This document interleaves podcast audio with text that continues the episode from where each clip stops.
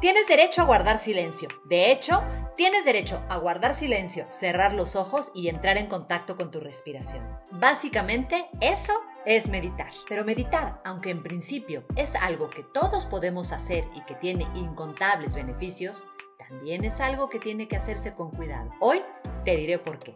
Hola, soy Aurora. Bienvenidas y bienvenidos a este podcast donde hablamos de psicoespiritualidad, jugamos con la sombra y practicamos meditación.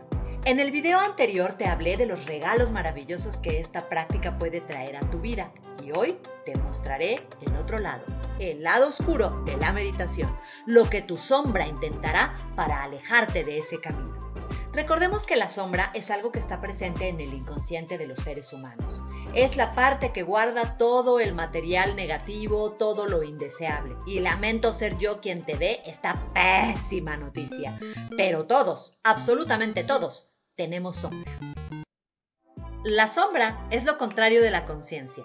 Y como meditar es justo una práctica para desarrollo de la conciencia, pues a la sombra no le gusta y la va a boicotear con todo. Meditar a veces se nos vende como un ansiolítico milagroso, pero la verdad es que no lo podemos hacer si nuestro propósito es el mismo con el que nos tomamos una botella de vino para desestresarnos o vemos 20 capítulos de una serie en un día para no pensar en nada. O como cuando nos damos una sesión compulsiva de shopping de la que después estamos súper arrepentidos.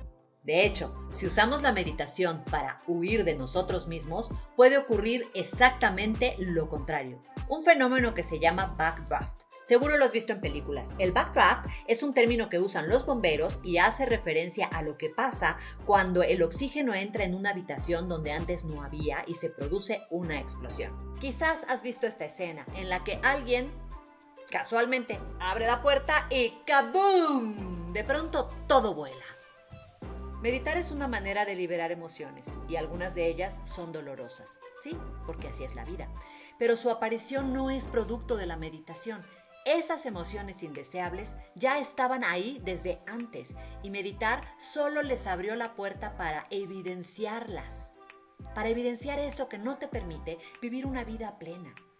La sombra intentará convencerte de que el problema está en que medites y no en todos esos asuntos no resueltos que son los que verdaderamente te están haciendo sentir mal. ¿Me explico? En otras estratagemas, tu sombra te dirá que la verdad, tienes sueño, mucho sueño, y te hará quedarte dormida o dormido en plena meditación. También te va a decir que, mejor no pierdas tu tiempo y que hagas otra cosa más productiva como por ejemplo un, un manicure o algo así, y que dejes el asunto para después. Un después que por supuesto nunca va a llegar. Tu sombra también te hará tener expectativas altísimas, tanto de ti como de lo que puede ocurrir mientras meditas te forzará a lograr la iluminación, a convertirte, pues no sé, en algo como un Buda o a fundirte con el cosmos. Y si no, para la sombra, tu meditación no vale nada. La sombra te va a exigir meditar de manera perfecta, como si tal cosa fuera posible. Y como estas expectativas en la mayoría de las ocasiones no se van a cumplir, pues es muy posible que te desanimes si les prestas atención. Meditar no te da la llave de la felicidad y eso es porque las puertas de la felicidad están siempre abiertas. Meditar no es relajarte ni es un ejercicio para evitar la realidad. Meditar no es algo que se hace en vez de un tratamiento. O sea, si tú necesitas medicación, psicoterapia, meditar puede ser una estrategia útil para acompañar un tratamiento, pero nunca un sustituto. Sin embargo, de ninguna manera te desanimes. Por eso ahora vamos a pasar al top 5 de los tips para el éxito en la meditación. Tip número 1. Empieza poco a poco. Si no tienes el hábito, comienza con unos pocos minutos al día. Eso te dará mucho mejor resultado que maratones de 3 horas de meditación cada vez que te acuerdas. Tip número 2. Dale a la meditación un lugar en tu agenda y comprométete con esa cita, porque dejarlo para cuando tengas tiempo, pues te va a llevar justo a nunca tener tiempo para hacerlo. Procura meditar unos minutos cada día a la misma hora.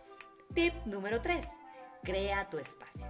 Afortunadamente solo necesitas una silla o un lugar donde sentarte cómodamente en el piso.